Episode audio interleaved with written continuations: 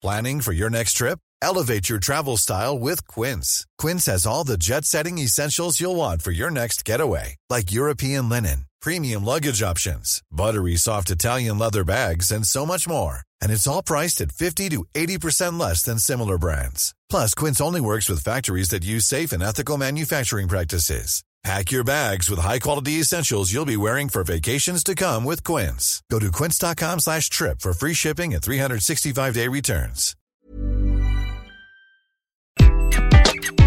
Bonjour, dans cet épisode, je vais vous expliquer pourquoi il faut supprimer le tabou du burn-out et comment le faire.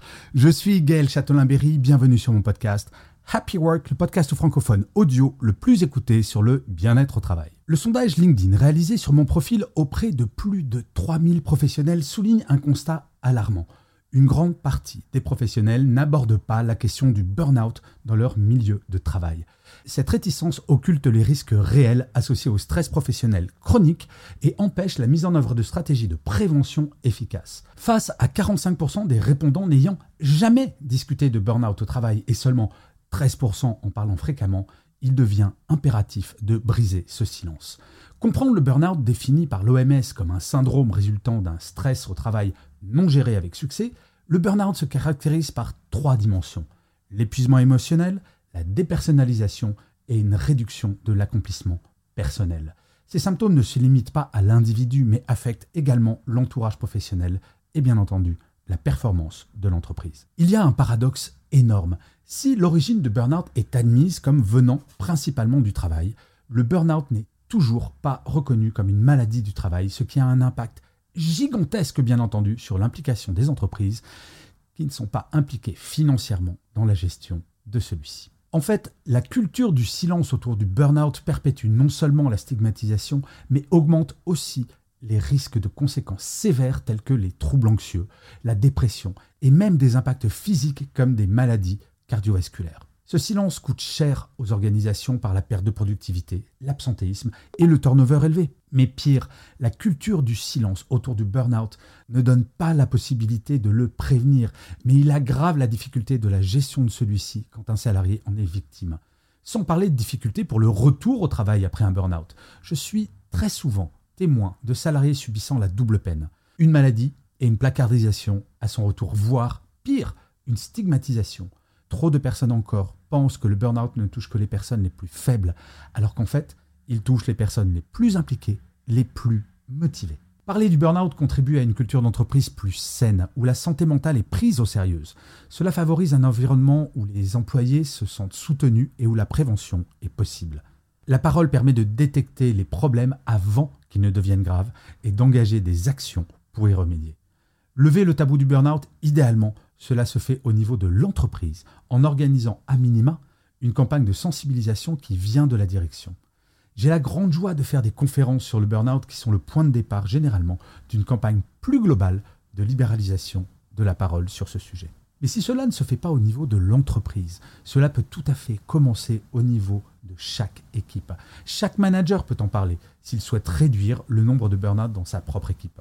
Prendre soin de son équipe est sans aucun doute la partie que je préférais dans mon métier de manager quand je l'étais. Des actions proactives de prévention ensuite comprennent la formation des dirigeants et des employés sur la reconnaissance des signes avant-coureurs, les signaux faibles comme on dit, mais également l'implémentation de programmes de bien-être et la promotion d'un équilibre vie professionnelle, vie privée. La mise en place de ces mesures est essentielle pour construire des environnements de travail résilients et bienveillants. Comme je le disais, cela peut passer par des conférences, bien sûr, c'est un début, mais je crois qu'il est important que chaque manager soit formé à reconnaître les signaux faibles du burn-out, mais avant toute chose, à ne pas avoir de comportement qui puisse pousser vers le burn-out sans nécessairement en avoir conscience. Email à toute heure du jour et de la nuit, pendant le week-end, pendant les vacances, délai trop court, pression constante sur les résultats, etc., etc. Les managers sont le premier rempart contre le burn-out et il me semble important de les responsabiliser sur ce sujet.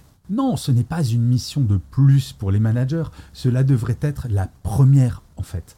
Sans une équipe en pleine forme physique et psychologique, comment espérer être performant? Comme le disait Richard Branson il y a des années déjà, si vous voulez que vos salariés prennent soin de votre entreprise, prenez soin de vos salariés. Lever le tabou du burn-out est un incontournable vers des milieux de travail plus équilibrés et des employés plus heureux et productif. Il est de la responsabilité de toutes et de tous, employeurs et employés, de promouvoir un dialogue ouvert sur le stress et l'épuisement professionnel. En abordant ouvertement le sujet, on peut transformer le lieu de travail en un espace où bien-être et performance vont de pair. Le burn-out n'est en aucun cas une fatalité, et heureusement, mais quand cette pathologie touche plus de 10% des salariés aujourd'hui, ne pas agir est dangereux, non seulement pour les salariés eux-mêmes, bien entendu, mais également pour l'entreprise. Donc commencez à en parler à vos collègues, commencez par prêter attention aux signaux faibles de vos collègues, c'est comme cela que nous y arriverons. Non? Je vous remercie mille fois d'avoir écouté cet épisode de Happy Work ou de l'avoir regardez si vous êtes sur YouTube. N'hésitez pas à vous abonner sur votre plateforme préférée, à mettre des pouces levés, des étoiles, des commentaires, à le partager si vous l'avez apprécié. C'est comme cela que Happy Work durera encore très longtemps et en plus, de vous à moi, cela me fait très plaisir. Je vous dis rendez-vous à demain et d'ici là, plus que jamais, prenez soin de vous. Salut les amis.